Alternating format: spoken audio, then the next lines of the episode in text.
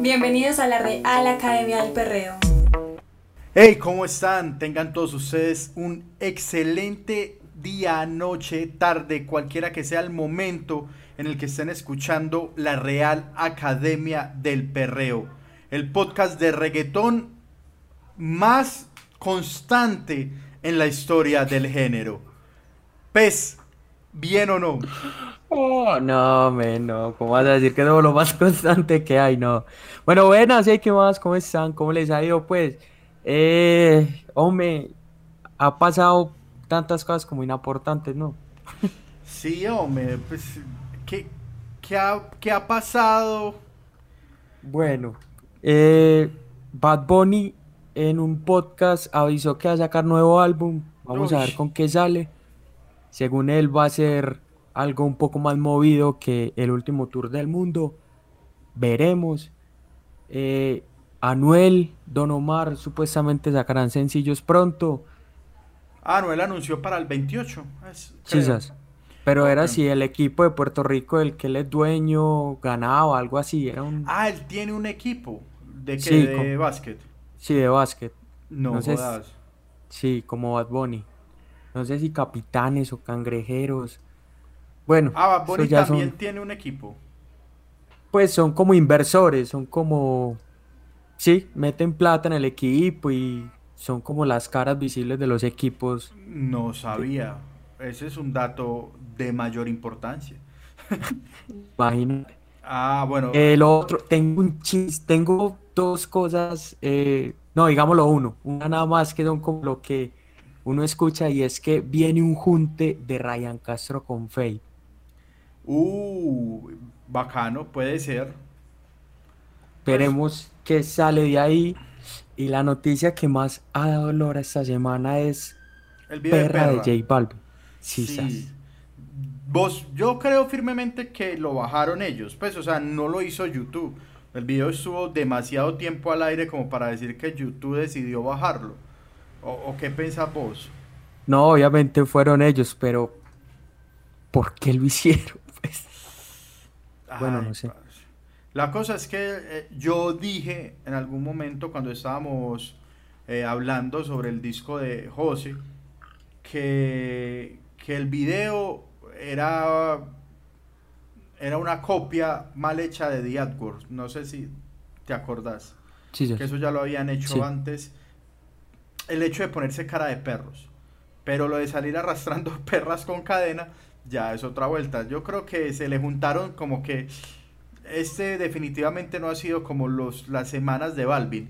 Entonces como que se le juntaron todas las cosas malucas, huevón, como que a la larga nada tiene que ver. Y pues, ah, el man en su filosofía zen, yo creo que prefiere evitar problemas que a la larga una canción que tampoco estaba pasando mucho, pues, ok. A mí, uy, me tocó porque iba en transporte escuchar una entrevista que le hicieron a Toquilla en una emisora famosa de acá de Colombia. Y era el entrevistaron periodista. en la W. Sí, Y era el periodista intentándole hacer caer, o sea, intentándole poniendo la mayor cantidad de trabas posible y la pelea relajada diciendo como, es un tema, a mí me gusta, yo lo compuse, eh, Balvin le gustó, vino acá, lo grabó conmigo y bien, bacano. Pues Sí, sí, no va más allá de eso. Yo creo, yo creo genuinamente en eso. O sea, yo creo que no hay intenciones malas desde una letra o desde un video, más allá de que son cosas que es, o sea, lo malo está en pensar que es normal. No sé si me hago entender. Ellos en ese momento no le vieron la, Ah, ok, ok. La malicia. Entonces, ah, pues normal, se ve bacano, el director propuso eso quizás, o quién sabe quién lo haya propuesto. Y en el momento, porque marica, es que eso lo tuvo que proponer él, luego verlo un editor, luego verlo un equipo de trabajo, y nadie se dio cuenta de que había unas imágenes que podían ser tomadas como una agresión. Pero es que reggaetón, men. Pues e- eso es válido dentro del reggaetón. ¿O no es Ah, válido? ah, esa la, eh, ah, yo creo que ahí está la pregunta. ¿Es válido o no es válido? Y yo creo que más que el reggaetón es la época. O sea, vos haces eso en el 2003 y no pasa absolutamente nada. Pero estamos, y, yo no estoy, ojo, yo no estoy cuestionando la época, estoy diciendo, ¿cierto? Porque, ah, retrógrada, no. O sea, hace 17 años no pasaba absolutamente nada si, si, si eso pasaba. Se gana un Grammy, pues no sé, no, no Grammy no premia videos, un Billboard, eh, se lo gana.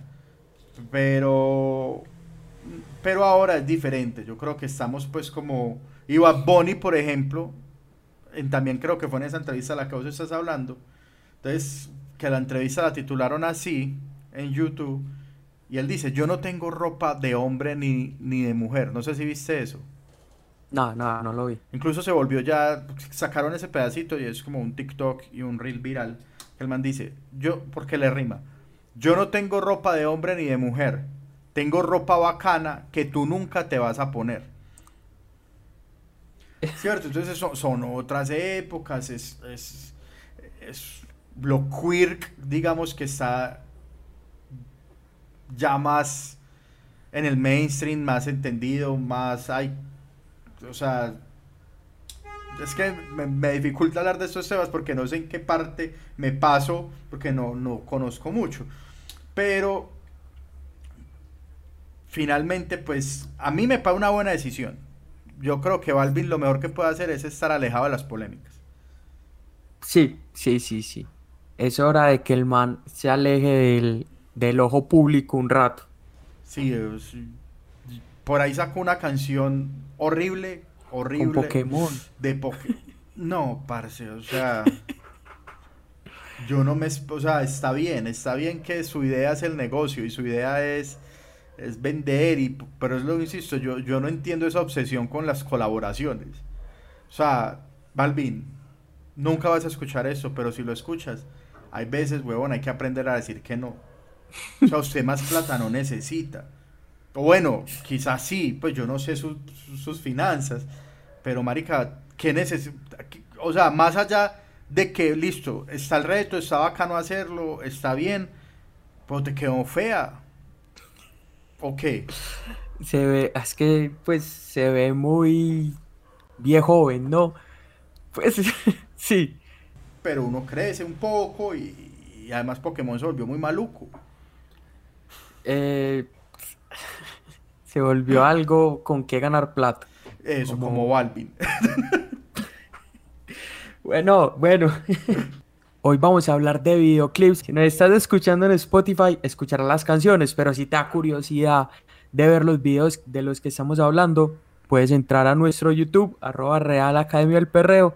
Nos buscan, nos pueden seguir, suscribirse y toda la cosa. Así es, entonces eh, lo que es la vida, esto estaba pensado hace rato, pero pues el video de perra, lo que pasó con el video de perra, yo creo que nos da la excusa perfecta para que pensemos un poquito qué ha pasado con los videos de reggaetón en su historia, dónde arrancó esta vuelta y en dónde va, porque esto ya es otro nivel. Entonces, bienvenidos a la Real Academia del Perreo y eso comienza aquí.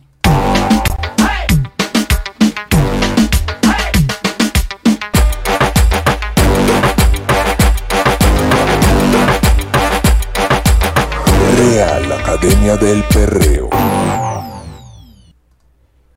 Bueno, pues, ¿usted soñó alguna vez en su vida hacer videos de reggaetón? Sí, sí, claro, pues eh, para los que no saben, tanto el Panda como yo estudiamos, bueno, somos profesionales en comunicación y como que dentro de la carrera siempre estaba esa posibilidad, como esa línea de trabajo uno se imagina muchas cosas mientras va escuchando las canciones y uno siente que puede ser un gran videógrafo de reggaetón, pero al final creo que es imposible no caer en ciertos clichés. ¿O vos qué decís, Dani? Bueno, yo hice varios, ninguno, ninguno famoso o ninguno prosperó mucho. Eh, yo tengo un gran problema como, como realizador y es que soy pésimo camarógrafo. Yo no tengo buen ojo.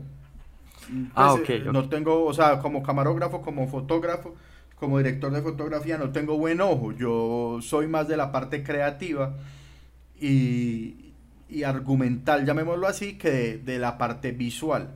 Entonces eso me afectó mucho en los videos que hice hasta que alguno hice a uno con director de fotografía. Porque entonces eran videos eh, muy feos. Entonces hice videos muy feos eh, y videos de muy bajo presupuesto.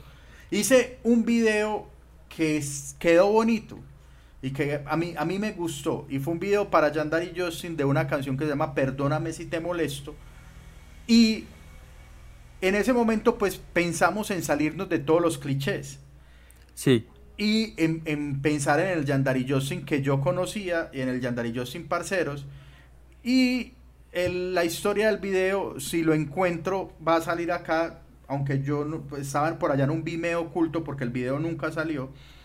Eh, la historia del video es que Yandari y Justin eran los muchachos del barrio normal salen en el video en pantaloneta y camiseta. Yo era un adelantado porque así andan ahora todos. Pero en esa época la moda era vestirse de Sara. Comprar todos los reggaetoneros de Medellín compraban la ropa en Sara, güey. Es que, uff, hay. En los videos, si uno ve, hay cuatro o cinco diferentes épocas. El vestuario como ha cambiado. Sí, claro. Entonces fue la época en la que ya no eras rapero, o sea, ya no se podía, hubo un inicio de ser muy rapero y luego hubo una época en parecer cantante pop. Sí. Y, era esa época más o menos como una combinación extraña, que se vestían como de traje y bueno, y así. Y el caso es que el, el argumento mío era, ellos andan en diferentes situaciones en varias partes de la ciudad y el chiste era que siempre había un minutero disponible, cuando se usaba el minuto a 200. Uy, bueno, estamos hablando de, años. De años. Entonces, que siempre, como es, perdóname si te molesto mucho, este man no tenía minutos, pero siempre estaba en el estudio, hacía así y salía un minutero. Estaba en una pizzería, hacía así y salía el minutero. O sea, el minutero lo perseguía porque era un cliente fiel. Y, Como la famosa escena de los Simpsons del vendedor de perros. Eso, ese, ese chiste, ese gag. Entonces, ese era el chiste. El video a mí me encantó, quedó muy hermoso y el video nunca salió y hay una versión que si usted busca Yandari Justin en, en, en, internet, perdóname si te molesto, hay un video de esa canción, pero hecho por, muy teso porque 36 grados, en un momento de soberbia, perdón, dijo que no tenía competencia en Medellín. O sea, y quizás sea verdad. Yo creo que habían dos empresas que, que le daban la talla, sino que no eran tan no tenían tan buen productor ejecutivo. Uno acá, hubo una que se llamó Buena Vida Films, que hacía unos, le hizo videos a Ñejo y Dálmata. Y Flickmotion. Flickmotion fue antecitos de 36 y también los hacía bien. Entonces sí había quien les hiciera buenos videos, pero 36, pero digamos que 36 los apagó, eso es verdad. Entonces 36 grados dijo, yo no tengo competencia y yo no puedo bajar mis precios. Entonces intentó montar una línea alterna de videos económicos. que se llamaban, creo que Bio, creo que se llamó la empresa. No. Básicamente, de esa empresa, o sea, de, con, ese, con ese nombre y con esa idea, hicieron un video para Yandar y Justin y un par para Yandar y Justin y unos para alquilados. Y, y finalmente eso como que no prosperó. Es bueno. de todo se ve en la villa del señor. Sí, y ya ahí se fue mucho rap de bajo presupuesto. Eso sí hice un montón de simplemente irse a parar a un grafito. The program that single-handedly launched reggaeton onto the worldwide music scene. Sí. Cierto, entonces fue alguno de los que salían en jams y fue uno de estos en esa época que estaban tan de moda los CDs que compilaban varios artistas. Entonces fue alguno de Majestic, pues Majestic, ya tú sabes cómo va, pues y alguna vaina así.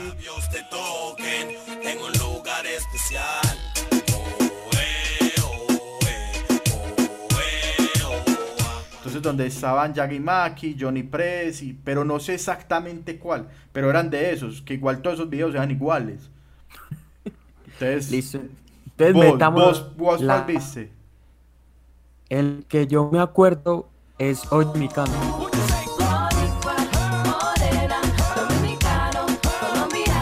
Eh, ahí en la playa que empieza como en una ese video es un vómito de ideas, como que empiezan en una caja, luego la, la caja se abre. Hay banderas. Hay un montón, de peladas eh, vestidas con camisetas de las, de, del país al lado de la bandera, mientras la bandera ondea. Es, es muy bacano. Entonces, aquí hay varias cosas. Lo primero es el bajo presupuesto. Sí, o sea, hay algo yo creo que en algún momento y en esa primera época del reggaetón comercial, hay que tener en cuenta, antes había y antes seguro habían otros videos del reggaetón comercial, del reggaetón que salió en jams, del reggaetón que, que empezamos a escuchar acá y yo creo que había como una fórmula. Sí. Y era como carros, mujeres y parceros. Sí. No sé si le agregas más. Eso era, si la canción era maleanteo, estaban en un carro. Y si la canción era perreo, estaban en una discoteca. Eso. una discoteca. Y no había nada más. Y obviamente, pues lo que conlleva la discoteca, entonces unas botellas. Sí. Muchas viejas. Yo creo que cada mujer en Puerto Rico, en nuestra generación, apareció en al menos en un video de reggaetón. Seguramente. Pero habían unas que intentaban, unos videos, como para empezar a hablar de videos concretos, que intentaban salirse del molde, creo yo, y que empezaban a, hacer un poco de, de, storytelling, pues como de decir, vamos a contar aquí una historiecita, vamos a, vamos a irnos un poco más allá. Y el primero que recuerdo así es Amor de Colegio. Sí. Hey, mañana avísame si acaso te demoras. Yo voy a estar esperándote a la misma hora. En el colegio donde por la tarde a sola voy a tenerte mía, voy a besuquearte toa. Mañana avísame si un hombre te incomoda. Para brillar y que sepa que no estás sola. Pero ah, este video a mí me parece muy raro porque son Héctor y Don Omar, así todos maleantosos, llegando a las motos en el colegio y Tito por allá perdido en el monte. Además que el que, finalmente el que queda como el, galán y el chimbita, el que es Tito, ¿no? Sí, pues el, que tiene la chimbita en el colegio es Tito, los otros son del combo. Sí, se van a, a pisear, a... Sí. Eh, pero ese, ese está bien y ese venía acompañado en, en el mismo video de Baila Morena.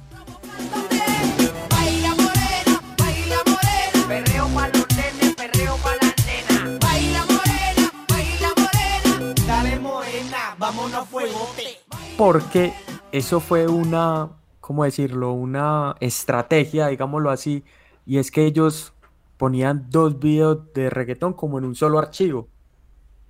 Y así lo mandaban a Jams, a Ritmozón Latino, a HTV, y muchos de esos videos yo me acuerdo en doble, por ejemplo, Héctor y Tito Control Clan, no le temas a él, y después empezaba Amor Prohibido, creo. Claro, Gata Seguroski de Daddy Yankee y luego iba Gata Gangster. Por ejemplo. Por ejemplo, Gasolina iba pegado con otro, creo. Sí, no, Gasolina sí, fue de los primeros solos, ¿no? Con King Daddy. Con un video llamado King Daddy.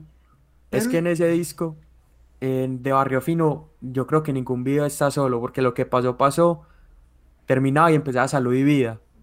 No, no, pero, pero viste el DVD pega seguido, ¿no? Pero si búsquelo.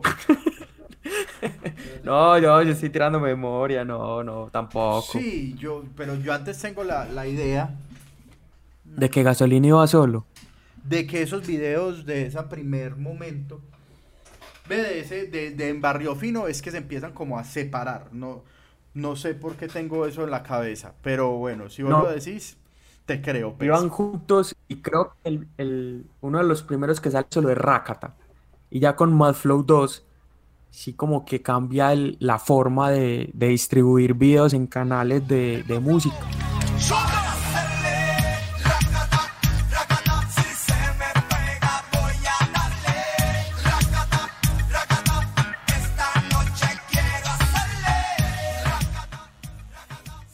Sí, yo creo que también YouTube y la, y la fuerza que le da YouTube ya también dice como no, venga, pues ya, ya, la, ya los canales de música empezaron a decaer, a decaer y, ya no era tan importante meter el golazo de que nos escuchen dos canciones en vez de que nos escuchen una, sino que la gente se va a tomar el tiempo de, de, escuchar una sola canción. Pero sí, volviendo a esa primera época, eh, yo creo que hay uno en especial que también se sale mucho del molde y que en estos días eh, vi un, comentario que me pareció muy acertado y divertido y es para que retosen de Tego Calderón.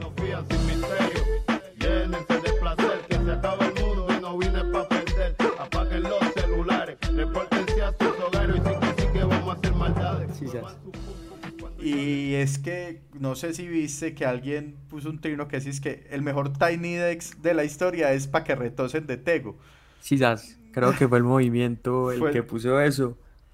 Eh, ese video es, es muy bueno porque al ser es todo sencillo, pero se sale de los clichés, de todos, desde el vestuario hasta la forma de interpretar, hasta el espacio, hasta el color. Una cosa muy importante, creo yo, de ese video y de, y de lo que, que Tego Calderón es un diferente definitivamente, y es que Tego tiene banda en ese video. O sea, y es un video del 2003, cuando pues todo el mundo, el reggaetón no es música, eso es con computador, no sé qué. Y, y Tego sale, pues no una banda precisamente, pero sí hay un baterista. Y un bajista. Y un bajista. Y el hombre es ahí tira. No, es un, es un videazo. Y, y Tego Calderón en ese sentido, yo creo que Tego Calderón ha sido de pocos videos. Pues para toda su discografía y para toda, toda su discografía. Tiene pocos videos, pero siempre creo que le ha metido como su toque chimba. O sea, esta cosa buena, me acuerdo el de cosa buena que es super barrio, super calle. Pero a quien llega cosa buena. El negro calde sin problema, no se apene porque mere. Este sandungueo es para las mujeres. porque Tego tiene algo chimba y es que si no no tiene que aparentar nada. Y Tego no es un artista de como de carros prestados, ni de ropa visajosa. Tego es un rapero de barrio y muestra el barrio en sus videos. Y yo creo que el único video donde se ve así como muy lámpara y tiene pues todo el sentido es en Elegante de. Sitio con ella por si volvía arrepentivo en la habitación 4-5 del ejecutivo. Esto fue solo un aperitivo, sacado de lo vivido para que no sepa chivo. Si no respeta tu de la maleta, no culpa de toro. A mí, uno de los que explotó el cliché de discoteca, viejas, licor y carros fue Nicky Jam. Uf. Que en la mayoría de sus videos es lo mismo, pues lo mismo. Hay uno que me acuerdo mucho que se llama Chambonea y me acuerdo de esa canción y el video porque yo una vez estaba poniendo un canal de música y el reggaeton lo ponían 10, 11 de la noche. Yo lo estaba viendo y mi mamá llega y me dice, ¿usted qué está viendo? Claro, ese video es porno, marica, ese video es pues, porno. Y yo recuerdo mucho de Nicky y creo que es también como de esos recuerdos de nuestra memoria colectiva. Y es el video de la combi completa con Daddy Yankee que tienen unas scooters. Ella le gusta que le den duro y se la coman. Ella le gusta que le den duro y se la coman. ¿Qué? ella le gusta que se la coman. Ella le gusta que le den duro y se la coman. Y, y pues que ese video es famoso, además que fue recreado en en la serie. El ganador. En el, en el, en el ganador. Porque sí fue como emblemático en ese momento. Y de Nicky Jan también recuerdo mucho. Eh, y yo me voy para el party. Y yo ah, me voy para el party. En y yo me voy para el party. Nicky muestra su closet de tenis. O sea, porque él se está organizando. Sí, sí. Marica, yo soñé tener un closet así desde ese momento. Además porque es como toda una pared y por cajoncito cada, cada par. Y yo no, ya, ese, es mi sueño. Y te tan y muestra cuando escoge la prenda que se va a poner, el, el blin blin, todo ese, ese video también lo recuerdo bastante. De esa época, bueno, hay una cosa que yo quiero preguntar y es, para vos el uso de las mujeres, porque digamos lo que en los videoclips sí fue más un uso o más un adorno, sí. sirvió para atraer gente al género. Eh, sí, sobre todo gente que no le gusta el reggaetón. es decir, yo le escuchaba a parceros muy rockeros, a parceros muy punqueros que decían, ah, pero es que en esos videos sale mucha chimba. ¿Cierto? Entonces, creo que sí, no de buena manera, pero sí. y de cierta manera mostraba, o sea, esa es la estética del reggaetón. Porque vos qué crees? ¿Le hizo Creo más que- daño que... No, siento que siempre se exageró con los vestuarios de las chicas y creo que nunca eh, reflejó realmente la cultura, eh, digamos, lo estética de las mujeres en el reggaetón. Hay un video que me encanta, o sea, es, es lo más charro del mundo y es Yo quiero bailar Diddy Queen. Yo quiero bailar, tú quieres sudar y pegarte a mí, el cuerpo rosar. Yo te digo si tú me puedes provocar, eso no quiere decir que es Ivy en una discoteca sola con un man y el man está explotado. Pues es como los reggaetoneros hacían con las mujeres, Ivy lo hizo con un hombre. Y cuando lo ves al contrario, te das cuenta de lo ridículo que se ve. Es verdad. Es verdad. Es- Y además que lo que vos decías ahorita, o sea, eh, es un tema eh, muy loco porque eran un montón. O sea, no, no te bastaba con que tenías una pelada en el video, que eso cambia con el tiempo, sino que, que eran, pues somos dos cantantes y hay 50 viejas. O sea, como que decían, traiga todas las viejas que sean posibles para meterlas de fondo. Y imágenes de todas bailando. Eso es, eso es muy loco. Hay uno que marca un poquito de la diferencia y es Don Omar. Me acuerdo que, por ejemplo, Dile, que es como ese man cantando y atrás de fondo un reloj, que me parece uno de los, digámoslo, planos icónicos de la, Sí. de la biografía del reggaetón. En Luna también hace, digámoslo, como un performance un poco tenebroso, pero Don Omar como que dio un paso al costado en este tipo de clichés. Mira que es que Don Omar en ese sentido es el más responsable del género. en- en- pues sí, es que Don Omar Sí. es una chimba. Yo, yo sí soy de Don Omar toda la vida. y, y pues ya lo habíamos mencionado cuando hablamos en nuestra primera temporada de Don Omar versus Daddy Yankee, que también Don Omar fue de los primeros en, en, en hacer como una seguidilla como de un reggaetón más consciente, de un reggaetón, de un reggaetón con más contenido. Y, a- y eso se fue reflejando en sus videos. Y tiene unos videos, Marica, el de. El de Angelito Vuela, Sisas, que es como en Roma. fuerte. y que es fuerte. El de, el de Adiós, que en- él no sale en el video de Adiós. El video de Adiós es una película. Sisas. Eh, Muñecas de porcelana también muñeca- tenía un video Duro. de ese tipo. Así todos muy peliculescos, muy dramáticos, muy cinematográficos, la palabra peliculesco ahí todo, todo poco profesional. Entonces yo creo que Don Omar sí tenés razón en eso. Y también tenía pues obviamente su toque, o sea, cuando eran estos y su toque, pues que no podía perder la esencia. Entonces eh, pues, Salió el sol. salió el sol. eh, Salió el sol,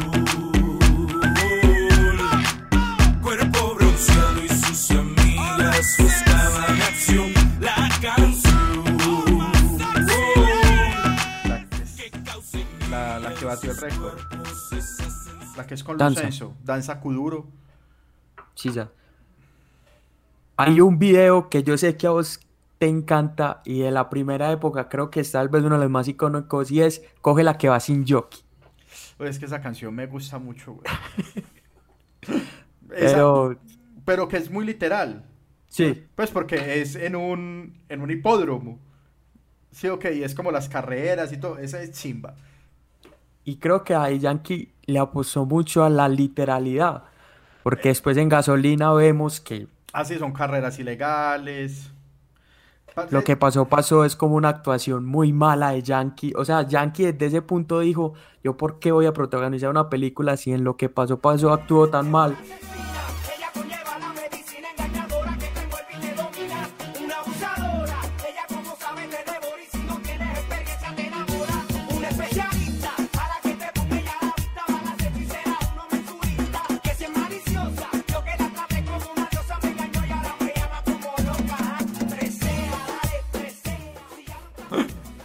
Lo hizo. Y lo Y siguió casi- haciendo, y en llamado de emergencia.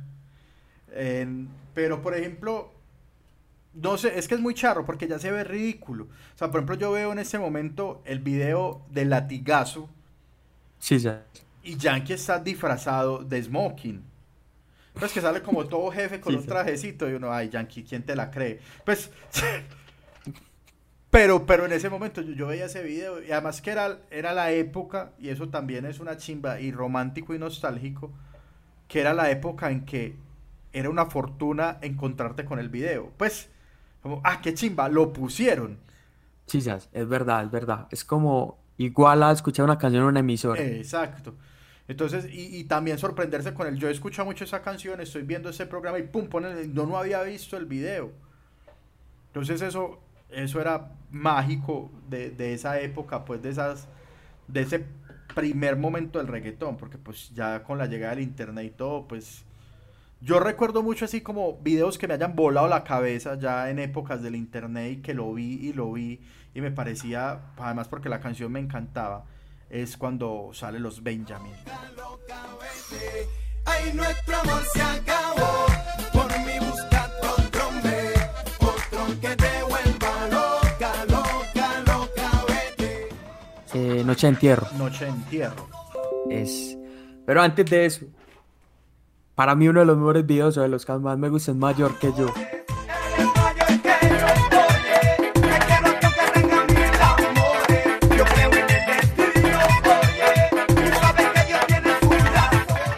Porque tiene un, como, ¿cómo decirlo? Como una secuencialidad. Sí. Ah, Eh, totalmente.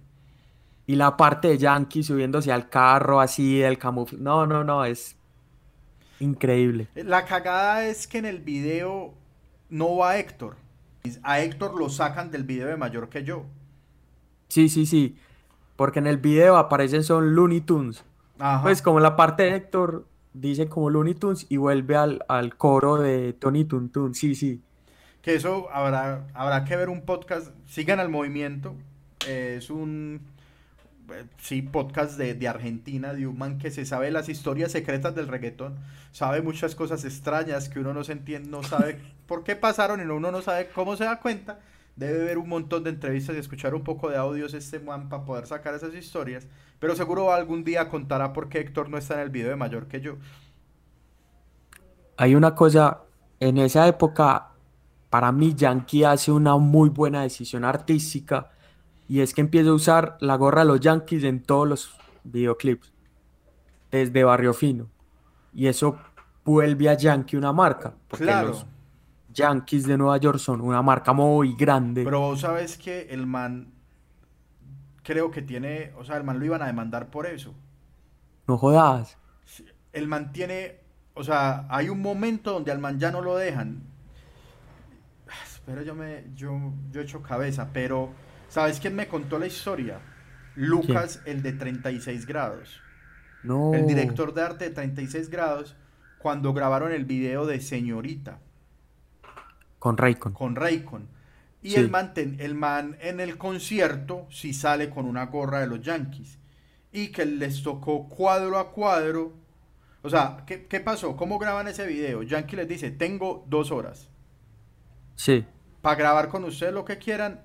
Entonces dijeron, bueno, entonces vamos a aprovechar y vamos a grabar con Yankee unas cantadas. pues unos performance y los Sí. grabaron. Y eso es por allá como en una azotea de un edificio. Tan, tan, dijeron. Y luego grabamos eh, en el concierto. Y le dijeron a Yankee, lo único que te vamos a pedir, por favor, es que en el concierto, en algún momento, cuando usted quiera, nosotros vamos a estar grabando todo el concierto. Ah, no, cuando usted vaya a presentar a Raycon, porque la iba a cantar con Raycon, mira esta ca- allá hay una cámara, allá hay otra cámara, otra cámara. Mira cualquiera de las cámaras y diga, ¿dónde están las señoritas de Medellín? Creo que el man muy a lo bien lo hizo a las tres cámaras, como que no les falte, tan, tan, tan. Y bueno, entonces grabaron el concierto, entonces eran con planos del concierto. Y lo que pasó además es que tenían una cámara para el público grabando, eh, porque necesitaban grabar muchas señoritas, muchas mujeres. Marica, y que ninguna mujer se dejó grabar. Que todas se tapaban, que todas están. Y les tocó luego falsear eso.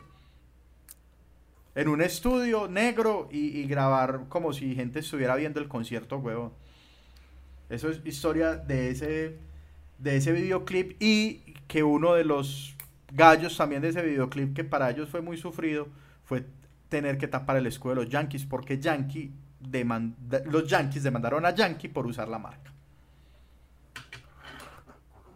Luego de esa historia pasamos a una segunda época que la podemos definir como la Jessie Terrero. La de Jessie Terrero. Uy, ¿cómo vas a traer ese nombre a colación? Lo había olvidado por completo. Hay una, hay un dato, un dato de Wikipedia que a mí me encanta, o sea, es una de las cosas más locas del Sí. mundo, y es que Jessie Terrero fue, era extra en series y apareció en Los Soprano. No. O sea, Los Soprano. Búsquenlo en Wikipedia, es verdad, pero bueno, Sí. Jessie Terrero empieza dirigiendo videoclips para Sean Paul, y el primer video de reggaetón que hace es con Don Omar, que es con Teo.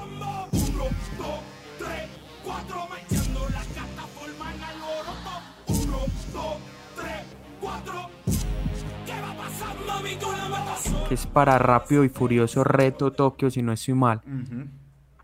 Es cuando entra el género y explota con Noche de Entierro de los Benjamins. Ah, papi. Sí, es que es un video muy puta. Ahora, yo creo que Jesse Terrero se empieza a volver relevante con Wisin y Yandel. Y porque Sí. Wisin y Yandel le dejan marcar los videos. Y aparece Esa como es otra cosa que empieza ahí. a, a aparecer un film de Jesse Terrero. Y nos vamos con, creo que los extraterrestres. Hizo todos los videos de los extraterrestres. Sexy Movimiento, ahora es ¿Dónde está el amor? Etc, etc, etc, que es la época de Wisin y Yandel con chaqueta de cuero. De los, de los sí, extraterrestres full de, de Wisin y Yandel como apocalípticos. No, Sí, como, como harlistas apocalípticos. usaban mucho cuero y ahí fue que se institucionalizó la gafa de sol en cualquier cosa. En todos los videos, en todas las presentaciones. Van fijo con gafa de sol. Es muy teso porque Jesse Terrero es un director muy hueputa. O sea, es como. O sea, él mantiene películas. mantiene películas. Él mantiene sí, una sí. película muy divertida. Pues cualquier cineasta así de boina la debe odiar y me va a odiar porque yo diga que me gusta esa película. Pero es una película con Snoop Dogg donde un negro se demanda una aerolínea y en compensación le dan un avión. Se llama Soul Plane. Soul- Y creo. Sí, sí, Soul Plane. Esa es de Jesse, ¿sí o qué? Sí, sí. Y Snoop Dogg es el piloto. Bueno, no, aparece Chris Hart, entre otras personas. Otras personalidades. Entonces, sí, y- pero Jesse Terrero se quedó en el género en forma. Luego hizo videos, pues, con Aventura, bueno, Romeo. Ah. Ah, bueno, sí. Empieza a trabajar con Aventura. Hace All Up to You, que es el junte con Wisin y Yandel. Hace Mujeres en el Club de Wisin y Yandel con 50 Cent. Y hace creo que el videoclip más grande en cuestión de, de lo grande que se ve y el limbo de Daddy Yankee.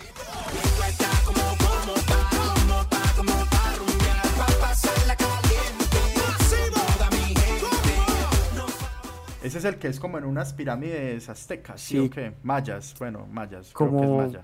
Todo apocal, como apocalipto, como la película de Sí. Mel Gibson y así con bailarinas, vestuario. Yo creo que ese fue el punto donde todo el mundo dijo, no, esto, esto se fue muy allá.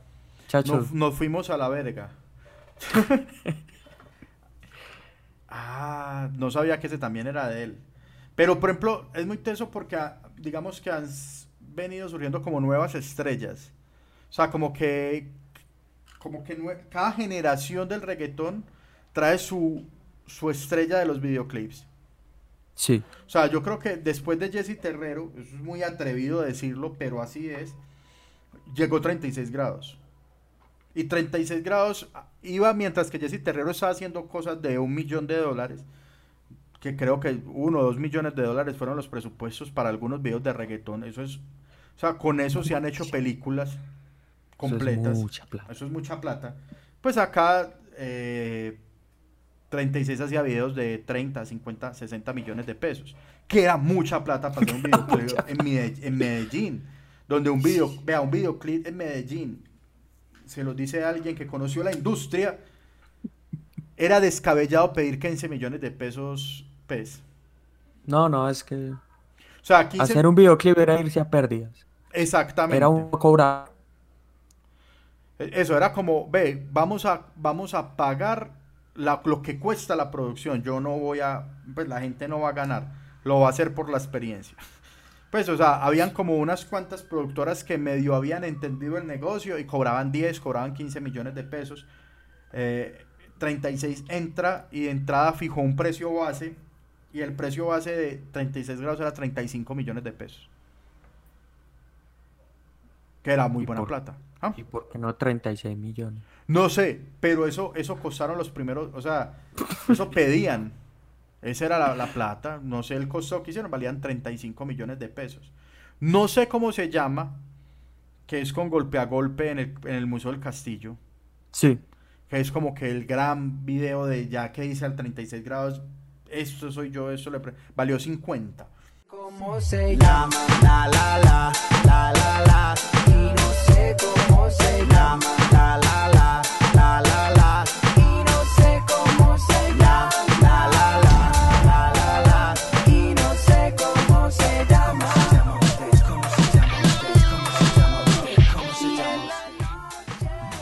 un. Tiene una propuesta de arte brutal para la época.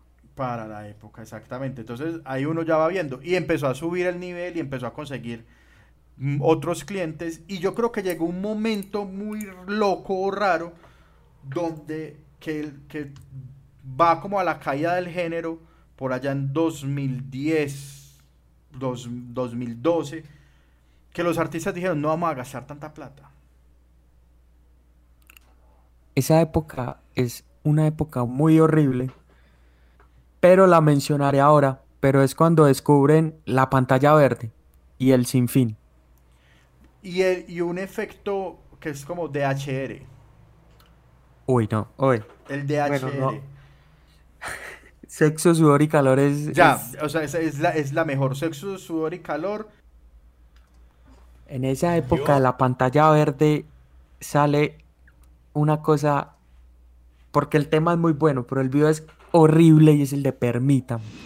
Me pregunto como si no supiera nada. Que cuál era mi nombre y temblaba. Y yo le dije Yandel, ella dijo no puede ser. Para mí es un placer conocer. Es un placer conocer. Ah, Porque Permítame es como en un avión, entonces ahí empieza Tony y no sé qué, pero las, el performance es como con pantalla verde atrás y le pusieron un fondo que era como un bafle. Uy, no, es un desastre. Pero cosas como Permítame, ella se contradice, que también es una cosa bien, bien regular.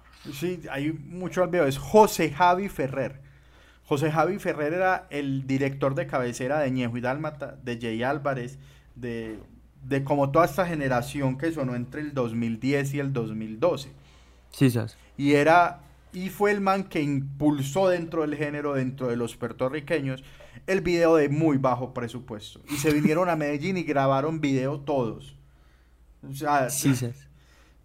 Sí, ¿sabes? Y uy, hay unas cosas muy regulares. Pero antes de eso, quisiera tocar como un tipo de videoclip que se hizo antes de esa época de los 10 y el maleanteo, los buenos videos que nos dejó. En especial, Rumor de Guerra y Gangsta Son Dayan, que me parecen un par de videos muy bestias, muy, muy bestias.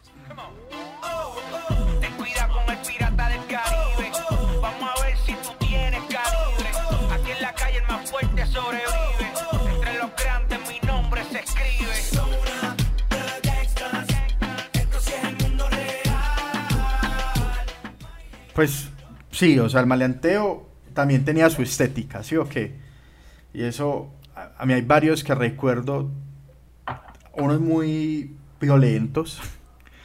Hay ese que es Baby Rasta y Gringo, Yomar, Ñejo, Arcángel.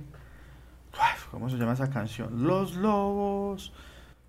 Que sale Ñejo con una motosierra, weón, con una motosierra. ¿Cuál será, hombre? Caminando en fuego. Caminando en fuego. Caminando en fuego, que es así puro caserío, los combos. Pues somos de calle remix, huevón. A mí me encanta esa canción, me encanta ese video. También es la calle purita, los combos, el hecho de que entonces los de Costco están de blanco, los de Los de Baby Raza están de están rojo. de rojo, los de Yankee están de negro.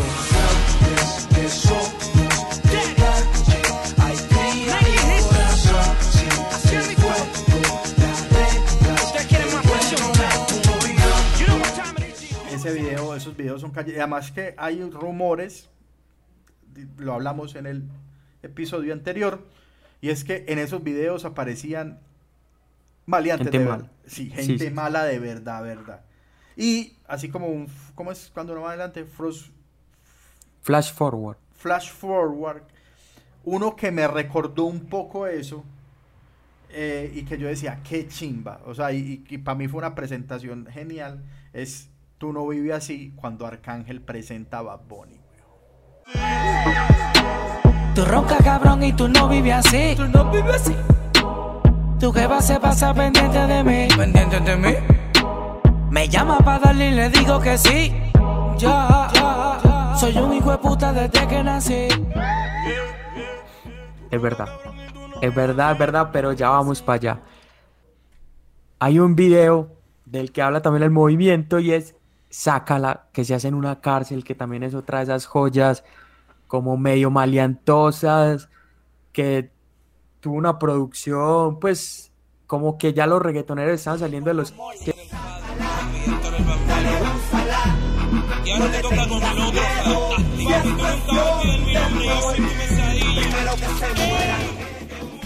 ya no era tanto mostrar mujeres, por ejemplo, los que mencionamos Don Omar ahora, Don Omar también da un paso adelante, no sé si un paso en falso, yo diría que sí, que es diva virtual y se puso en toda esta onda un poco... Futurista. Pero se veía, se veía paila. A mí, No, por ejemplo, el video de Salió el Sol me parece muy bien hecho, tiene un arte, tiene un Sí. concepto, tiene un montón de cosas, pero diva virtual ya sí me parece como bueno, algo falló ahí. Sí, yo creo que a Don Omar es el artista del género al que mejor le quedan los videos en blanco y negro. güey. Y le encanta. Sí. Salman se ha Sí, sí. tirado varios en blanco y negro hasta abajo. La noche está pa' un feeling. Yo te quiero ni una buena disco. La música, un buen DJ. Que pongo una del Cangri, una de Yaneli Wisin. Una de Calde, también una de Ivy. La noche está pa' whippy, creepy. que Mientras es, que es una chimba, como pinta como una fiesta recontra underground en todo el sentido de la palabra, porque bajan en un ascensor no sé a dónde y hay una fiesta muy loca. Y, y ahora, pues, el último, la última, eh, la de Flow y fue junto a. Residente, pues también es blanco y negro ahí con unos toques medio sin City, como resaltando algunos colores. Y creo que eso es lo que le queda al man. Creo que por ahí es más el estilo de Don Omar. Sabes que ahí mencionando es- estas canciones, hay una sin duda muy importante y es Llegamos a la disco.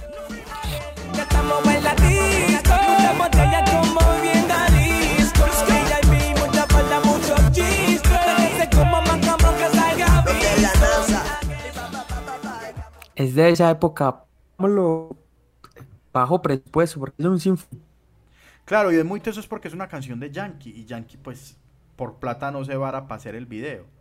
Yo creo que venía, venía a ser llamado de emergencia, pose, rompe. eh, Uy, rompes un video muy hijueputa. rompe eso mío, muy hijo de puta. Uy, ahora que lo acordás, sí, yo creo que es más una salida fácil para lograr tenerlos a todos.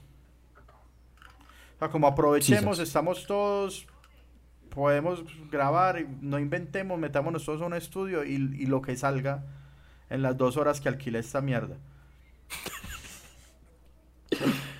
¿Para qué época De- vamos, pez?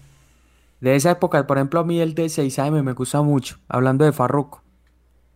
Me parece el concepto claro que va con la canción, porque muchas veces los videos de reggaetón, y ahí vamos como a otro cliché, no tienen nada que ver la, la letra con, con el video. Ok, sí, hay unos, ahorita las de literalidades, hay unos que se van muy literal y hay otros que ya se... Y hay otros que sí se van que uno... ¿Y eso qué tiene que ver? Pero es verdad, el 6 AM es literal, pero lo pintan de una manera que quizás uno no se lo hubiera imaginado. Y ahí es cuando empieza el J Balvin de videoclips. Y aquí es cuando Colombia entra. Entonces entremos a ahí, la época de Colombia ahora sí fuerte. ahí con ese video 36 grados se presenta al mundo. Y además porque Balvin venía de hacer, o sea, Balvin ya estaba funcionando a nivel internacional y no hacía videos con 36. Los hacía No. con una gente de Bogotá. Sisas. no se la daban a 36, no, no. Y, y- y el man, básicamente casi que a él le dijeron, parece, nosotros le, da- le regalamos ese video, pues. O sea, para que, usted, pa' que usted vea que sí somos capaces. Finalmente lo pagaron, pues. Se los pagaron y al man le gustó mucho y se vino una época larga de, de trabajar J Balvin con 36 grados. Yo creo que de esa época el mejor hecho es Ginza. Si necesitas reggaetón, dale. Sigue bailando, mami, no pare. Acércate a mi pantalón, dale. Vamos a pegarnos como animales.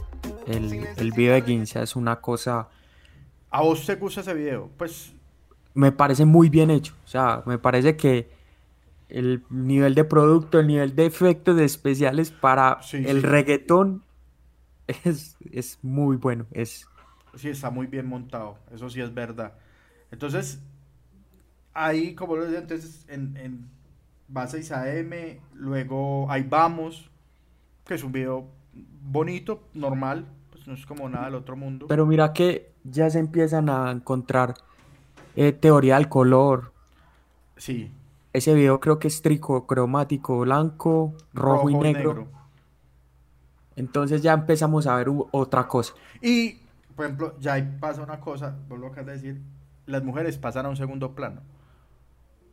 Pasan a un plano más de relación, ¿no? Exacto, entonces uno ve, por ejemplo, en Ahí Vamos, es la novia de Balvin. Pues la, la, la, la novia en la historia. Es la única mujer que Sí. aparece en el video. En Vamos, en, en 6 me aparecen muchas mujeres pues, porque es una rumba, pero digamos que ya es como proporcional. Bueno. Sí, pues también aparece mucho más. Ajá. Entonces podemos decir que sí. Eh, Mira que, por ejemplo, en, en Ginza solo aparece Balvin con una modelo y la modelo tampoco es que esté en vestuario muy sugerente. Y además porque hay un también un cambio en la belleza hegemónica ¡Ay, puta! en los Esos videos. temas. Sí. Pues nosotros, madre María, nosotros de- podríamos hacer un podcast pues aquí también de, De belleza de hegemónica. de belleza hegemónica. No, y es que claro, o sea, si usted ve las, las mujeres que salen en el los videos del 2003, el 2004, son unas muchachas muy voluptuosas y lo que importa es que sean muy voluptuosas. Sí. Pa- por ejemplo, cuando entra Jessie Terrero, sigue utilizando mujeres, pero más bailarinas. O sea, ya vamos, ya vemos coreografías dentro de los videoclips. No es simplemente la persona viéndose bonita, Sí. sino como que tenía un, un sentido dentro del video. Si no es como parece ahí a bailar, como era antes, o parece ahí a sobar a este man, sino listo, vamos a hacer una coreografía y, y tienen un sentido el que ustedes estén acá, no es un uso de imagen solamente. Y si vos, por ejemplo, ya empezás a ver como lo que pasa desde ese 2013, 2014 para acá, entonces obviamente pues hay unos videos que no, Pitbull nunca va a cambiar. eh, y otras cosas. eh, eh, luego se caga todo el trap. Pero si uno veía como esa línea del reggaetón, eran ya mujeres de rostro más bonito y delgadas. Sí. No voluptuosas, no viejotas así gigantes, tetotas culotas, no. Mujeres muy, muy estilizadas, llamemos ese término. Y mira que el vestuario empieza a ser importante. El vestuario pensado con, con todos los elementos del video. O sea, ya empezamos a dar una dirección de arte.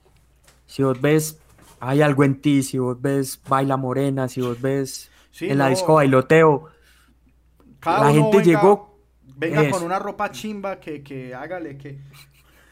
Otra, otras historias de Panda. Eh, A ver. Pues, como saben, estuve en el inicio del movimiento acá y hay un personaje en la historia del reggaetón itagüicense llamado Quinel. Quinel es, fue no sé si todavía le mete, un cantante de reggaetón pues de la ciudad que eh, el rumor era que tenía en ese momento más de 40 años. Pero el mal le gustaba mucho. Ah, no, marica, entonces ahora tiene. Sí, o sea, tiene en este momento. Ahora va por la tercera dosis, pues. Sí, sí, claro, o sea, el man se puede estar acercando a los 60 años tranquilamente. Entonces, pero Kinel le gustaba hacer su música y, y, y hacía sus videos de muy bajo presupuesto. Y yo eh, era muy cangri y tenía una ropa muy bonita que me había mandado un primo de la USA, unos conjuntos. Conjuntos deportivos en tela como terciopelo. Uy, hermano. En ese momento eran altas prendas. Ya. No, es que todavía. No, todavía, todavía. Y, y yo conocí a Kinel y conocí a su gente. Y entonces para unos videos de reggaetón de Kinel me pidieron prestada mi ropa. Ese video existe. Es muy difícil encontrarlos. Y en una, yo... Ah, bueno, y en uno caí al... Ah, que cae, que vamos a grabar un video. Y yo caí y salgo dos segundos bailando en el video. Y, y como que uno del el que era el corista de Kinel, yo había llevado una chimba de chaqueta. Y como él se iba a ver más, entonces me quitaron mi chaqueta y se la pusieron a él. Y me prestaron una camiseta de un zapato acá. eh, Eso fue de una época y era que venía como, era un A41, un Nike A41 Sí, sí. y con cordoncitos, como en 3D, o sea, usted lo podía amarrar. Sí, me Sí, sí, o sea, sí entiendo la prenda, solo me sorprendo de, de que De- se haya usado. sí, de lo horrible. Entonces eso, entonces yo creo que así era todo, o sea, era como, y todos los videos en algún momento fueron el carro de un primo, la ropa de un parcero, la novia de otro. Ahí va un chisme, y es que a Wisin y Yandel, a Yankee y creo que a otro les tocó, se dice compadecer, comparecer frente a un gran jurado en un juicio, creo que era de Ángelo Millones cuando lo cogen, porque varias de sus cosas aparecen en los videos de ellos, carros, Ah. aviones, Casas. las mansiones y se creía que ese man como que lavaba plata con los videoclips de ellos.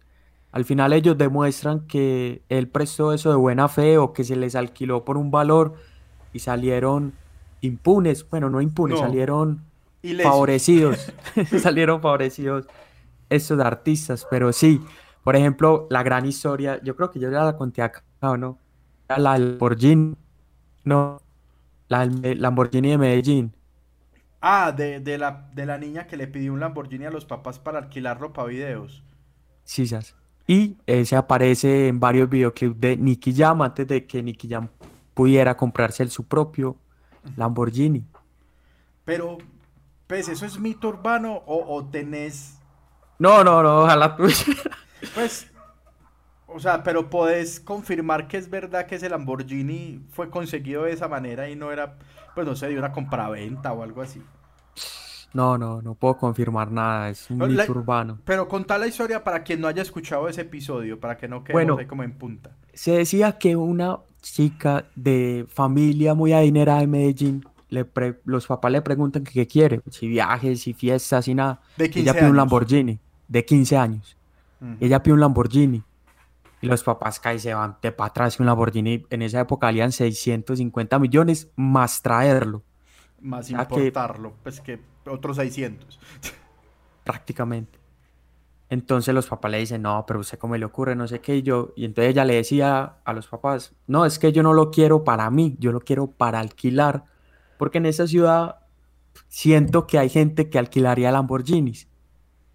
Pero En una, Medellín. es una gran visionaria, o sea, o sea, con 15 años tenía muy estudiado el mercado, ¿no? Siguiendo con la historia, resulta que los papás como que ven El en la visión de la pelada lógico y se lo dan.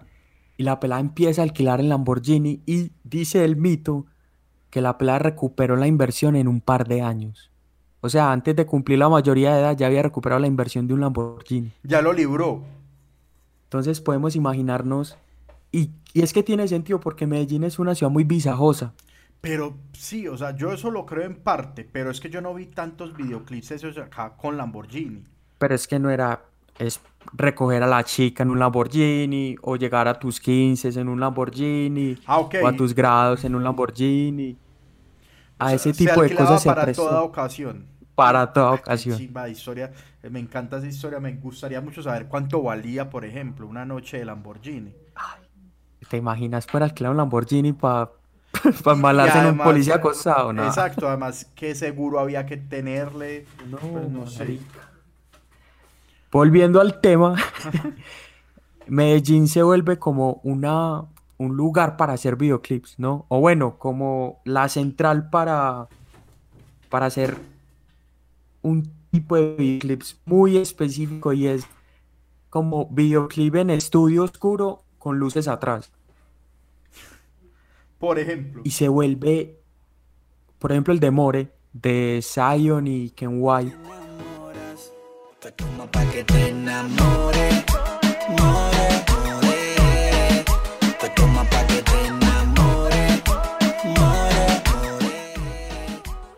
se vuelve repetitivo más que nada en el trap. No sé si has visto que en el trap siempre son como lugares oscuros y las luces son casi siempre de león, de, ne- de león, Dios mío, de neón, luces rosadas, luces azules, todo como muy, muy, muy, ¿cómo decirlo? Muy Muy antro. de club. Eso, muy de antro. Sí, eso es una parte. Yo creo que hay una parte importante. Pues qué pena hablar tanto de 36 grados, pero sin duda son el referente de videoclips de Medellín. Y ellos hay una parte al principio donde logran explotar muy bien la ciudad. Porque Quizás. como no la habíamos explotado bien, entonces todo podía ser un escenario. Entonces encuentran, me parece que hay como buenos videos donde logran mostrar la ciudad bien. Incluso ellos graban con... Resulta que Ecuador da unos incentivos para promocionar su, su país como atractivo turístico y se pegan de eso, entonces graban un video en Ecuador con Wisin. Y si tú la ves... Ah, sí, sí, ya. no. Ese es en Ecuador, queda muy bonito. Grabaron... eh, Pero eso se vuelve común. Por ejemplo, Bobo de J Balvin promociona Ciudad de México, si no estoy mal. Ah, sí. Es ver- que, que- ese video sí me parece más bien suave, pero es porque la canción es muy... yo parezco hater de Balvin, no. Pero Parece. parezco. Pues que esa canción es de las suaves de Balvin de ese momento, ¿no? Y además porque viene después de... Sí, de... De Ginza. de Ginza. Entonces venía de muy arriba. Yo creo que Bobo, bueno, a Bobo le fue bien. ¿Para qué? Pero en views creo que le fue bien. Y Sí, el ya. chiste puede de ser el Bobo. Eh, esa que es con Plan B y Daddy Yankee. Porque si tú no la tienes, ella busca ya otra cita, la la. Y nosotros que estamos casando, en la calle en Natal produciendo película, la la. Tú eres aburrido como un lunes y yo la motivo como un sábado. Sábado Rebelde. Sábado Rebelde. También lo hacen 36 grados, lo hacen en Medellín. Y logran cosas bonitas, fanática de lo sensual. Fanática. Plan B se vuelve un referente en esa época de videoclips porque Candy tiene un, un, un concepto, un arte, pues un Y además que fue el muy momento- mañé. Ah, pero funcionó. Y además que fue el momento en que en que Plan B pegó durísimo y llega esta gente y le hace los videos de las canciones más importantes. Una belleza. También Alexis y Fido vienen y graban un par de, de videos acá. Que, pero ya Alexis y Fido venían en, en bajada. Entonces yo creo que no, Sí, pero no pegó muy bien. Y entramos a la última parte y es cuando todo se va al carajo y es que empieza la dirección de arte a tomar una importancia en el reggaetón que nunca habíamos visto. Y en artistas como Ozuna, y en especial con Bad Bunny. Y creo que si estuviésemos juntos es un video muy hijueputa. Y me pregunto qué hubiera pasado si estuviésemos juntos, aún enamorados. Y me pregunto qué hubiera pasado si estuviésemos juntos, aún enamorados.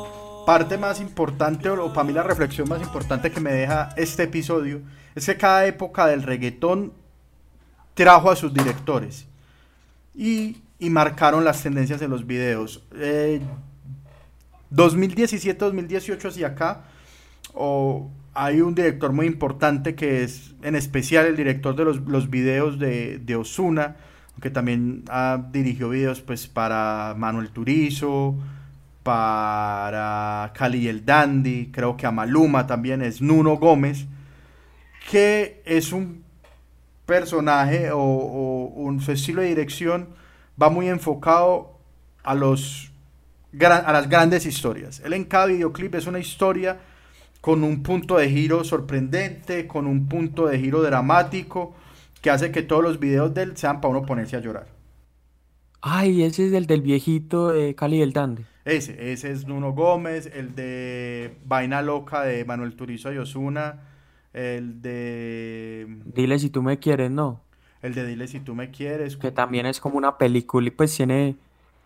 Hay actuación, ¿cómo decirlo? Hay una parte narrativa dentro Claro, del... yo no me acuerdo cuál es el video de Osuna donde hay como un heroinómano. Y les digo, es este. Y el otro importante es Stills, que es el, el director de los videos de Bad Bunny, que es caleño. ¿Qué? Y tiene como 22 años, weón, o 23. Es un pelado súper joven. Quedo sorprendido. Con Bad Bunny, bueno, no con Bad Bunny, digámoslo que desde J Balvin, con Ozuna y luego con Bad Bunny se empiezan a sentar unos conceptos en el que ya empezamos a ver metáforas dentro del- de los videoclips, que era algo que, que yo me acuerde, tal vez en videos de Tego, pero en especial creo que Atrévete de Calle 13 tenía este tipo como de arte, este tipo como de concepto un poco más metafórico que directo. Yo sé que a ti te gusta el pop rock latino, pero es que el reggaetón se te mete por los intestinos, por debajo de la falda como un submarino y te saca lo de indio taíno. Y en este, en esa última época golpea, sale. Y creo que en parte por eso es que Bad Bunny empieza a pegar en públicos tan alejados del reggaetón. Creo que sus videoclips ayudaron mucho en eso.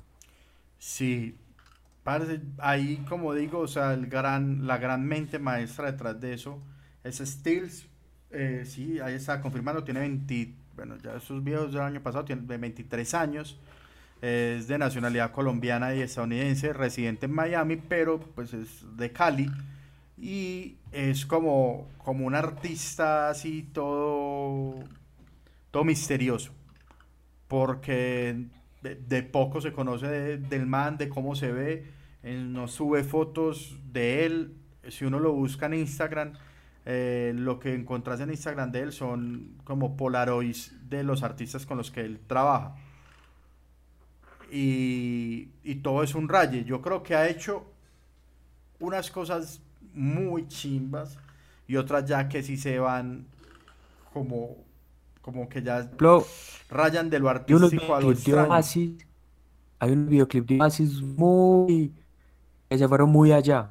Pero sabes que los de Oasis no son de él, los de Oasis los dirigió el que dirigió los de colores, que es este man Eh, Collins, eh, Sí, Sas. que es como el que últimamente dirige todo lo de J Balvin. Por ejemplo, ¿qué- ¿qué ha dirigido Stills? No, todo lo de, lo de Bad Bunny solo. Colin Telly, Colin, Colin Tilley es el que dirige los videos de Oasis y dirige colores y dirige todo lo que haga eh, J Balvin. J Balvin. Hay una cosa, y ya metiéndonos más como en un plano general, es, creo que el reggaetón ha, ha quedado mucho a deber en videoclips con respecto a otros géneros, porque han tenido el presupuesto, han tenido la visibilidad y han tenido las temáticas para hacer cosas como más arriesgadas, ¿no? Como más memorables, diría yo. Porque si nos metemos a el pop, el rock, el rap, tienen cosas bestísimas. O sea, tienen cosas bestiales que siento que el reggaetón pues, eh, hace muy poco se salió de la fórmula y empezó a experimentar cosas que nos pueden llevar a ver mejores cosas. Creo que en ese punto sí podemos halagar que Coro- Colores fue un gran experimento. Eso iba a decir. De colores, siete lo que uno puede rescatar es algunos videos. No todos, porque por ejemplo a mí el de verde casi no me gusta. eh, pero por ejemplo el video de gris es una cosa para mí maravillosa. El video de rosa, que es como con temática japonesa también. El de morado. Sí, por ejemplo, creo que Balvin hace los primeros videos animados que no sean eh, lyrics, sino que sea un videoclip como tal, que animados es que negro son y azul. ah, sí, sa- Tiene el traje de baño chiquitito te queda. Esa blanquita con el sol y de una ya se pone morena. Un trago de mano bien borracha, todos saben que su vida es extrema. Que, están que en el reggaetón eso. Y además que están muy bien animados, o sea, no es una chichipatada. Ah, no, no, pero pues en el nivel que estaba había que hacerlo bien. Exactamente, sí, es verdad. O sea, yo creo que por mucho tiempo mm, el reggaetón se ciñó a lo primero a lo que había y luego a la literalidad. Y a que bailemos, y a, y a que mostremos lujos, y a, y a mostrar gente hermosa, y, y no a, a experimentar y a tratar de, de ser artísticos y de dejar volar un poco más la imaginación. Ahora, sí, sí. ahora pasan cosas un poco más surrealistas, queremos llamar así, pues. O sea, yo creo que todos conocemos el video de la bala de Metallica, Por ejemplo. ¿Cierto? Que es, ah, bueno, vamos a hacer un, el punto de vista de una bala y todo lo que, lo que atraviesa. Entonces, eso es, eso es sin duda algo muy volado. Y en el reggaetón no había una propuesta que diga, uy, marica. La cosa es que yo creo que por la música hay veces uno no la cree. Mira que de alguna forma Don Omar lo intentó y dijimos, se le vio paila. Osuna con su proyecto fallido de ¿cómo es? Naviru. Eh, Nibiru. Nibiru. También hizo unos videoclips como que es otro planeta, es otra vuelta. Sí. Y, Por ejemplo, Bad Bunny que intentó montar una película en Yo hago lo que me da la gana y la deja como a la mitad con el pelado. con el niño con el niño fan. Chisas. Sí, lo que pasa, o por ejemplo, en el último tour del mundo, también hay como, como una cierta continuidad. Y es como ese viaje en esa tractomula por el fin del mundo. Entonces Sí, que van a esta tienda que atiende Snoop Dogg. eh, cuando en el video de Booker T, que es con Booker T como dentro del tráiler. Que todo se rompe pues en el de la Rosalía que no conecta con nada, que es un, Sí, que es otra una vuelta. pieza única. Y, y para mí, otro video de la última camada, así que yo haya dicho, wow, me, me voló la cabeza y me pareció muy chimba, es eh, Se hace la que no me conoce. ¿Cómo se llama esa canción? No me conoce remix. No me conoce remix. Se hace la que no me conoce. Pero en mi cama se volvió un vicio como a las 5.12. Me la como entera y nadie se entera. Un par de amigas, todas solteras, siempre a la vela pa' que ella siga. Sí. No, no, Sí. ese video tiene cosas. Tiene mucho arte. Sí. Creo que, que le mete cositas. Balvin ha sido más juicioso en eso. Eso sí es indiscutible. Hay unos Y mira que, por ejemplo, si vamos a entrar ya en esta última época, Fade creo que es el que tiene una propuesta más arriesgada en ese... Yo no soy. Ahí sí. Ya es demasiado concepto. es demasiado concepto y demasiado barato. No, no, no digas eso.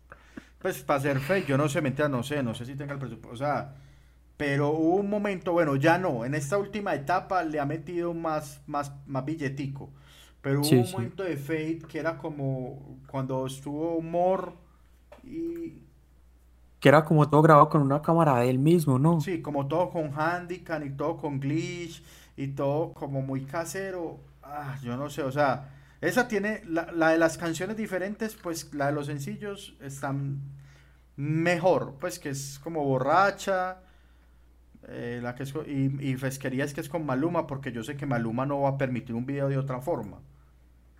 Ese es otro que también ha trabajado videoclips. Muy estilo Ozuna, que era como montaba historias propias dentro de sus videos. Sí, siempre ha sido muy cinematográfico Maluma. Pero no, no sé, no, por ejemplo, mira que casi no fue, no lo mencionamos, no, no creo como, no me imagino un gran video. Él hizo un proyecto que se llamó 3X, ve que se llamó 23, ¿te acordás? Sí, 23. Que fue cuando cumplió 23 años, que fueron tres canciones y que las tres Sí. canciones eran una película. Lo que Y pasa lo es volvió que a hacer con siete días en Jamaica, que todos eran seguidos, pues que todos Ah, tenían sí, continuidad. Continuidad. Sí, sino que yo creo que lastimosamente con las que ha tirado a hacer ese experimento, las canciones no han funcionado muy bien. Sí, es verdad. Raúl Alejandro también tiene una propuesta visual Ah, muy bacana. a mí sí me parece, eso, eso sí me dejó ofendido, hermano. Ah, ¿qué pasó? O sea, haces la canción del año con Sí. todo de ti. Es un dance y la haces de la forma más cliché posible. ¿No te gusta el video de todo de ti? No, me parece la cosa más cliché. O sea, es como que, ah, esto suena hippie, hagamos, esto suena a los 70 de disco, no es hippie, perdón, a los 70 de disco. Entonces es patinaje, afros, ropa así, o sea, es como, como un, una literalidad y un, una época obvia. Entonces, no, o sea, yo, yo quisiera que hubieran experimentado más hombre. Pero bueno, bobadas mías. Como, sí, no, pero para que uno siempre siente que puede hacer algo mejor. Con ciertos con ciertas canciones Ah, no, no, no, no, yo no, yo no, yo no lo hubiera hecho mejor, no, yo no, yo no digo eso, yo esperaba algo mejor, pero de ahí a que yo, yo hubiera hecho algo mejor, no, no, no, no, ni riesgo, no, y además Ahí, pues es muy bonito, está muy bien hecho, las coreografías, Raúl baila mucho, pues todo, o sea, no, todo está bien, yo digo, es como que, que fue la primera idea, y a mí eso no me gusta, Pero por ejemplo, hay una cosa siguiendo con Raúl, Decora con J Balvin, que son como unos como una, creadores de cre- una nubes. gente que hace nubes, ese es bonito, Sí, pero eh, esa no fue la primera idea. No, no, no estoy seguro que no. Ese, y es, sí es bacancito, es como más, más conceptual. Entonces, hablemos de, para vos, ¿cuáles son los que más te gustan? Ya hablaremos de los mejores en otro podcast, pero ¿cuáles son para vos los, como los que más te gustan? Yo creo que De la vieja, de la voy a nueva. así, o sea, como para mí los que marcaron épocas. Entonces, sin duda está la combi completa Sí. y la combi completa y para que retosen de, de la primera época. Eh, luego, yo creo que mucho, pues, mucho más ya aquí adelante está la incursión de Jesse Terrero y todo lo que hizo en las extraterrestres con Wisin y Yandel, que ya lo mencionamos. De ahí, yo creo que el que más me puede gustar es. No, no sé, es que incluso todos son muy parecidos, pues. Sí, son como ellos en, en una mansión y cantando, o en un Sí. lugar, ellos dos cantando. Pero eso creo que es importante. eh, eh, es muy importante, no sé cómo se llama, de golpe a golpe con 36 grados y me gusta mucho ese video. Y de ahora último, de esos que hemos mencionado, pues ya mencioné Gris, me parece el mejor videoclip de colores, que es el de la ballena. eh, y, que y no me conoce remix. Creo que es como lo, lo que más me ha gustado de lo último. A vos. Por ejemplo, a mí, yo tengo ese videoclip. Para mí, el de Mayor que yo es de los más memorables por muchas cosas. O sea, como fue pensado, como fue hecho, me gusta mucho. Otro, como por ese estilo, el de ella y yo es muy bueno. Uh, claro, el de ella y yo. Bien. Que son ellos dos hablando en una barra. Mientras que van mostrando las otras cosas, y es como montaje ahí paralelo con flashback. Sí, sí, sí. Sí, el, el cliffhanger, es que el cliffhanger, el punto de giro al final Sí. que uno, sí, uno de, ahora dice, también me parece una, pues ya más actual, Ahora que es como a blanco no y negro, que es por Nueva Uy, York. parce, claro. Que, que es. Yo, luego a mí me explicaron. No, no, no, no, no. Y si me ha visto, se supone que en el pasado fue. Yo sí me acuerdo cómo lo hacíamos. Como en la cama no matábamos. como el concepto de ese video, lo le- ese, esa canción y ese video fueron la canción de ese año, que creo que es 2018, Sí, en el- para el New York Times. no jodas, ¿eh? en serio. Y explican el porqué y el concepto del video, y es que hay muchos rostros. Vos ves y, y, y siempre es como que, tanto, en secuencia hay un rostro, un rostro, un rostro, y es porque ahora dice que no me conoce, entonces es reconózcame en alguno de estos rostros. Y yo, no, pues... No jodas. Es, uy, parce, Ay, ay, marica. ese video, sí, también, me lo robo también para mi lista de videos favoritos de la historia del reggaetón y de, y de los trap. Para mí quizás es el mejor trap. Creo que es el mejor, creo que es el... Como que combina los clichés que se utilizaron en el trap y los potencia a la mil. Mm, sí, sí, sí. El de rumor de guerra me encanta, parce. Y, el, y es porque desde la canción. Pero desde la canción está pensado así, entonces es como la cinematografía aplicada desde la canción. Es. Bueno, Héctor también es muy mal actor, pues, pero. Ah, Videazo. El funeral, todos, de, todos con cachá como al puesto y gafas de sol. No, no, no. O sea, eh, ah, me parece increíble. Me gusta mucho también el de 6 AM. Y hay uno, por ejemplo, bien bellacoso. Me parece un video muy bacano. Este también es bien, pues, bien artístico, o sea, tiene sus cosas locas. Chisas. Tiene su. Yo, yo creo que Calle 13 también, pues, obviamente, Calle 13 siempre Ah, no. le ha metido mucha mística a sus videos. Para mí, Atrévete cambia todo. O sea, creo que Atrévete es el primer video de reggaetón que yo vi en MTV. Seguramente. Y el, con- y el concepto que, que ponen en visualmente es bastante, bastante bueno. Hombre, entonces, y la última pregunta, Panda, es, ¿a vos te gusta lo que se está haciendo con los videoclips ahora? La transformación del rol de la mujer en los videoclips, del vestuario, del arte y de la industria, pues. Pasa es que as- al momento yo creo que nos estamos repitiendo. Y entonces como en la onda del, volver al old school, de, de volver a los inicios, también estamos volviendo un poco con, con los videos, creo yo. Y hace rato no hay algo que me sorprenda mucho. O sea, que yo diga, uy, marica, se la jugaron acá duro. Digamos que últimamente pues estoy como consumiendo más lo local, la verdad, y no, no he visto mucho, mucho video. Mallory- El video de Mallory. El video de Mallory tiene una cosa muy puta y es el dron. Chisas. Esa, pues sí, es como esa, ese seguimiento en el dron es una cosa brutal. Hay un video de, de Blessed de hace tiempo que es como el rodeado de una cantidad de micrófonos. Eso me pareció bonito y sencillo. En lo sencillo, muy bien hecho, sí me hago entender, ¿no? Lo has Sí, sí. Sí. ¿Y qué te parece? Creo que me recuerda mucho a uno de los estribillos de Enemigos Ocultos.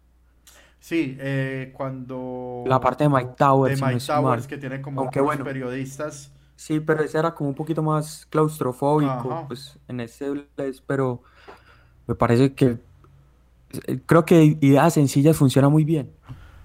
Exactamente, y yo creo que eso es lo mejor cuando hay, no hay un presupuesto, eso no debió ser barato, no estoy diciendo eso, pero cuando no hay mucha plata es mejor hacer algo muy sencillo que pretender que se vea de plata sin tenerla, que eso fue pecado muchas veces acá, entonces se ve Sí. pobre, Hay pantallas verdes que salieron muy mal.